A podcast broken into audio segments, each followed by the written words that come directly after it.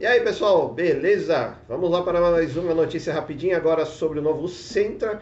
A Nissan apresentou a toda a imprensa brasileira as primeiras imagens do novo Nissan Sentra, que já deve estar sendo fabricado e deverá vir para o Brasil importado do México, mas só deve começar a ser vendido aqui no Brasil em 2022. O novo Sentra cresceu um pouquinho, ele agora tem 4,64 de comprimento, 1,81 metros de largura, 1,45 de altura e 2,71 de entre-eixos, e conta com um porta-mala de 466 litros de capacidade.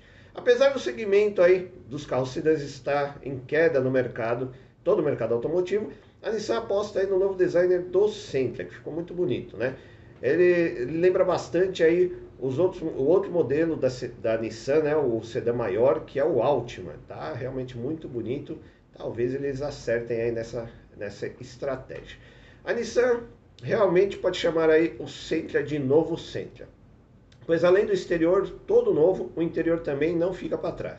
Ele está com tudo novo, conta aí com um novo painel, que ele é híbrido, né? ele tem uma tela digital central que você configura e também tem os, o contagiro e o velocímetro são analógicos. Conta aí com uma, uma nova central multimídia e com os, os novos comandos no console central.